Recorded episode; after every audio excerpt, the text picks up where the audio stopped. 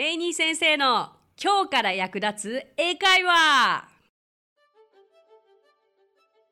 Hey, what's up? 英会話スクール English Partners のレイニーです。Thank you so much for coming by. Thank you so much for listening. My name is Rainy and I'm your host.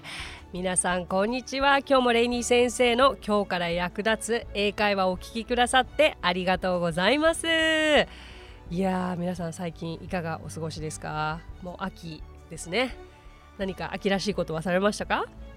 私はですね、えー、食欲の秋ということで、まあ、旬のものを食べることを楽しんでるんですけれども、まあ、子供ができてですよねこう旬のものを意識し始めたのは。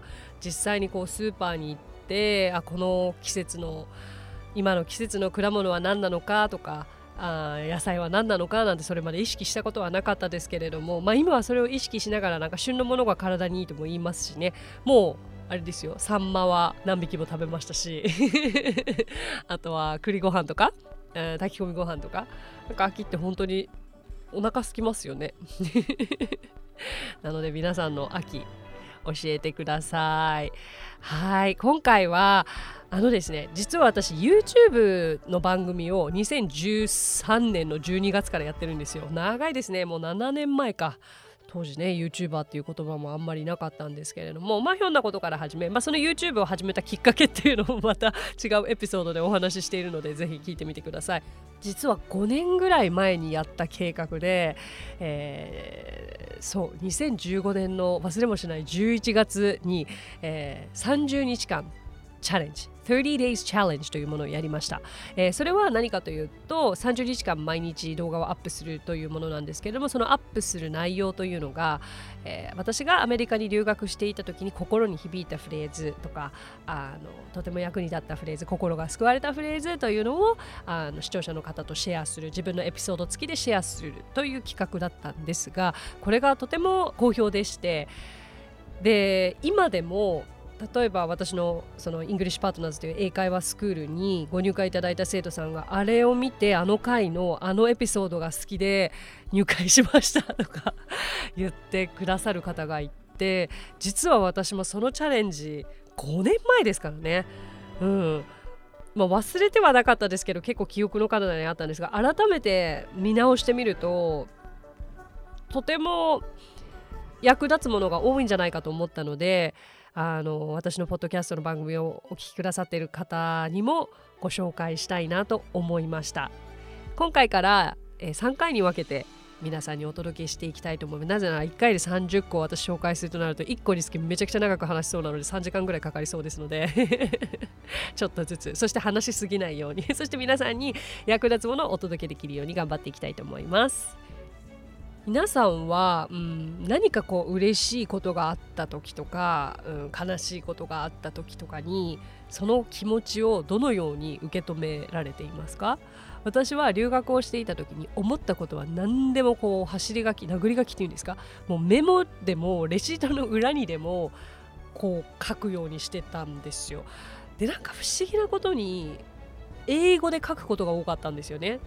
うん。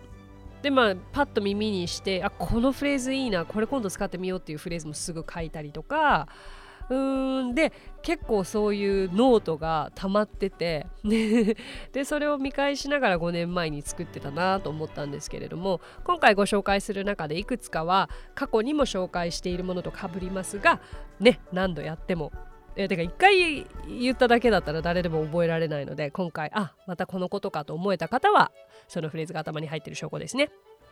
また今回ご紹介するフレーズは番組概要欄に載っていますので、えー、そちらを参考にして目でも追ってみてくださいね。それから、えーと、これが載ってる YouTube のチャンネルも載せておきますので動画付きでご覧になりたいという方は5年前の私をご覧ください。じゃあまず No.1 The first phrase is Hope for the best, but prepare for the worst. もう一回いきます。Hope for the best, but prepare for the worst. はい、これを言って分かった方。Good job. これは、うん、備えあれば憂いなしと訳すこともできるし最善を望み、えー、最悪に備えよという言い方もできますこれはね一番最初に紹介しただけあって私の一番好きな言葉ワンの札ですね最も好きな言葉です、えー、私がこれは高校生の時に何をやってもうまくいかなくてオーディション受けても落ちまくる、えー、大学7校中 5, 5校連続ブワーって落ち続けた時があってもうねどう生きていいかわからない時に、えー、親友がかけてくれた言葉です。Reina, hope for the best, but prepare for the worst. これはね、以前も紹介しているので、次いきますね。で、次も、えー、私の好きな言葉の一つですが、Everything happens for a reason. Everything happens for a reason. 起こることすべてに意味がある。これはとても私よく言われて勇気づけられましたしやっぱり10代でアメリカで生活をしてた時というのはうーん一喜一憂しまくるじゃないですか。でその瞬間その瞬間に起きたことが全てだってやっぱり思っちゃうし。だけどやっぱりこう年を重ねて今生きてみるとあ当時こんな辛い経験が今こんな笑って話せるんだとかえー、あの時の挫折が今につながってるんだと今では思えるのでまさに Everything happens for a reason だと私は思っています。では次行きましょう。Number3 Don't make any excuses. ああこれ言われると私ここズキンときますね。Don't make any excuses. さあこれは理由をいかなる時にも理由をつけるなということなんですよ。So don't make any excuses なんですけれども、うんと、まあ、don't は何々するな。make は作る。で、any excuses これはなんか知ってそうで知らない単語ですよね。excuse というのは excuse me って言ったらすいませんって意味なんですが、実は excuse は名詞で言い訳という意味もあるんですね。他にもありますけれども、今回はこれを言い訳。つまり、don't make any excuses 言い訳はするなという意味なんです。これ良くないですか？よく飛び交ってましたよこれ。何かとね 宿題できない理由だったりとかちょっとびっくりするような言い訳で結構周りがクラスを休んだりしてたんですよね 一回びっくりしたのが「あのなんで宿題やってこれなかったの?」って聞かれたら「uh, Because I was so tired」えと、疲れてたから という理由を言ったお友達がいて私はびっくりしてたんですけど藤田先生に「Don't make any excuses」と言われていました。ね、これはなんか自分がちょっと怠けたい時に後回しにこれしたいなと思った時に自分で言い聞かせるようにしてますね。Uh, don't make any excuses. I shouldn't make any excuses. Okay? Okay, 4つ目が Everyone can be brilliant once, but be brilliant all the time. Everyone can be brilliant once, but be brilliant all the time. うん、ブリブリリアントって聞こえましたね。ご存知ですか？これは素晴らしいという褒め言葉なんですけれど、これを、えー、解説しますと、誰でも一度は素晴らしくなれる。つまり誰でも一度は輝くことができるけれども、常に輝いていなさいというフレーズなんです。これどういう時に言われたかというと私の演劇の、えー、大学3年生の時の演劇の先生がこれを私に伝えてくれました演劇の授業は結構毎回毎回自分たちで準備して何回も練習してきたワンシーンを先生とかクラスメートの前で発表するんですけれどもやっぱりこう演技をするっていうのはその時の生活状況だったりとか気持ちとかもあるので全く同じ気持ちをその舞台に持ってきて演技するっていうことはとてもとても難しいことですよね。うん、だから昨日は良かったのにえ今日の同じシーン演じてるあなたは良くないわねみたいなことももちろんあるわけで。だから何ですかね一度だけまぐれでねそんな輝けることなんて誰にでもあること。つまり everyone can be brilliant once 誰でも別に一度はまぐれでも輝けるのよと。だけど常に輝いている人が本物よプロよという意味で言ってくれたのでいや響きましたね。うん。これはそうですね。brilliant brilliant という単語を頭に入れましょう、okay? じゃあ次。5つ目。No.5 You'll never know until you try. You'll never know until you try. まあ試してみるまでわからないでしょ？ということですよね。だからやる前から諦めるなということです。これ until you try は結構省略されて you'll never know という意味 you'll never know だけでよく使われることもあるんですよね。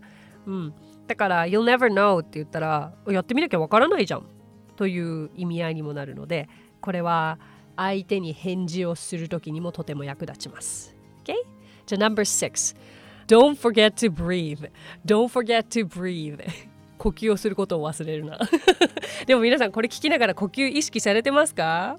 ねえー、大学時代に私はその芸術大学に通っていたこともありとてもうん体を動かす必修の あの授業もあったんです。例えばヨガとかピラティスは大学の頃からあの毎日のように授業の一環としてありましてヨガが当時から大好きだったんですけれどもその時に必ず breathe breathe と言われます。あと演劇をしていた時にも気づけば何か集中していると体もカチコチで呼吸も止まってるみたいな。だけどやっぱり常にニュートラルでいるということが自然体でいるということが大切だよというトレーニングを私4年間受けていて Don't forget to breathe と言われるとなんだかすごく安心するようなあそうだ呼吸するともっと楽にいられるんだということを気づかせてもらえるフレーズだったのでとても好きですね。So breathe が動詞。で breath が名詞。これすごくややこしい単語の一つでもあるのでぜひ辞書をあ引いてみるのもいいでしょう。さあ次。7つ目ですけれども No.7 You are enough.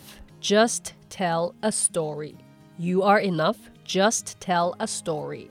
はいこれは直訳するとあなたはもう十分ただただ物語を語りなさい。物語を伝えてくださいですね、えー、ここで面白いのは、えっと、tell just tell a story はい tell はいろんな意味があります。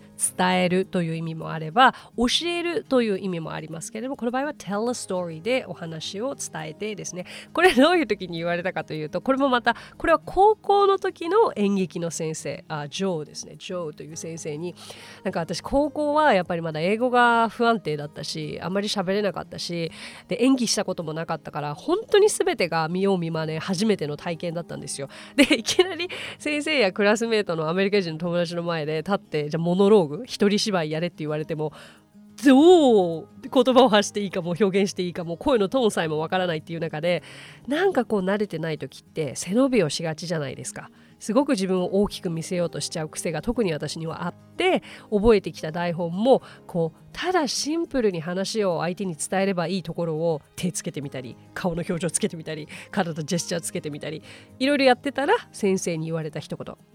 あなたはもう十分できてるよ。You are enough. Just tell a story. ただシンプルに話を伝えて。でね、これは本当に言われ続けて Please tell me your story. だからとても好きな言葉になりました。これはでも演技だけの世界じゃなくてシンプルに相手と会話をしている時にも言えることですよね。うん、仕事の時にも言えることだと思うからとても大切にしているフレーズではあります。じゃあ No.8 次、most def。most def。これ、most definitely の略なんですけれども、絶対っていう意味なんですよね。なんだろうこれ、流行ってたのかな？今も言うのかな？なんとかかんとか、いや、most def、most def とかあんまりに言ってて、なんか使いたくなって使ってましたけど、Uh, most definitely definitely というのは絶対にという意味なんですが絶対をさらに most 最上級をつけるからもう超絶対あなたの言うことを賛成っていう意味で。most def こういうのを頭に入れると楽しいですよね。OK two more to go、uh, number 9 9個目ですが I'll take it as a compliment これすごく日常会話でも役立つフレーズなので今日覚えちゃってください。I'll take it as a compliment. なんかいいこと言われて褒められた時にあ褒め言葉としてそれ受け取らせていただきます。もうこのフレーズに限ります。I'll take it as a compliment. I'll take it as a compliment. Okay? ね、なんか褒めてくれてありがとうございますって、なんて言えばいいんだろうって思いますけれど、まさにこれがそのぴったりのフレーズですね。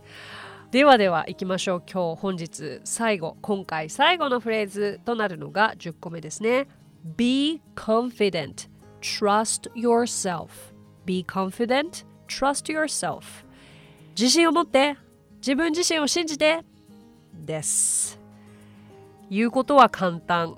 でも本当に実際に自分で自信を持つこととか自分自身を信じることっていうのは難しい時もありますよね。うんえーまあ、生きていく中で本当一日だけでもいや午前中だけでも気分のアップダウンってやっぱり人間生きてるとあるじゃないですか。ですごくなんか気持ちのいいなと思う瞬間からどん底に突き落とされるような気分になることだって一日の中では目まぐるしくて疲れちゃいますよね。でもなんかこう常にですけれども常にどこか芯となる自分の芯となる部分では自分に自信を持ててやっぱり自分自身を信じてないとどんなパフォーマンスもできないと思うんですよね。だからじゃあそのためには何が必要かというといろいろな経験にもなってくるのかな。うん。とにかく everything happens for a reason 全て起こることには意味があるので今皆さんが目の前に起きていることをとにかく真剣に向き合ってみてそれが自信につながるので Be confident, trust yourself につながるといいじゃないでしょうか。皆さんお疲れ様でした。はい。今日の10個は以上となります。いかがでしたか、えー、どのフレーズが、えー、皆さんの心に残るか、えー、どれか一つでも何か皆さんの心に刺されば嬉しいなと思います。えー、残り20個ありますからね、えー、楽しみにしていてください。えー、まあ、フレーズということもそうですけれどもその中の単語を一つだけでもピックアップしてもらってそこからいろいろ掘り下げることもできますし面白いですよね。私は結構フレーズごとに覚えてそれを日本語だったら何て言うんだろう会話だったらどうはめ込んでいくんだろうというのを考えて英語を話せるようになる方法を知ることが好きでしたね。お役に立てれば嬉しいです。So that's it. Thank you so much for listening. Thank you so much for coming by. My name is Rainy and I will see you next Friday. 今日もレイニー先生の今日から役立つ英会話をお聞きくださってありがとうございます。皆さんとはまた金曜日にお目にかかりましょう。So till then, bye and take care.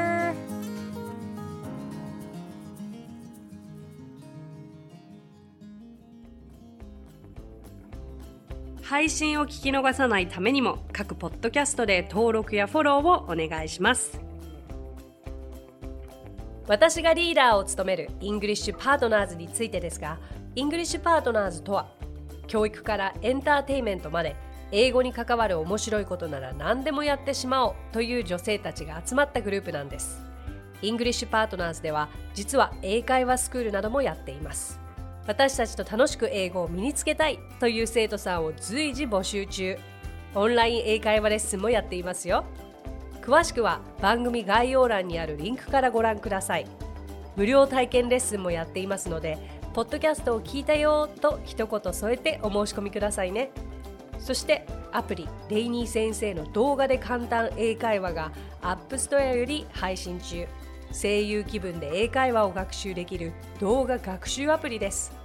最後に English Partners のメンバーが出演している1分で見る英語辞書動画あれこれ English こちらはインスタグラム、ツイッター、フェイスブックそして YouTube で毎日配信していますのでチェックしてくださいね。もちろん私も出てますよ。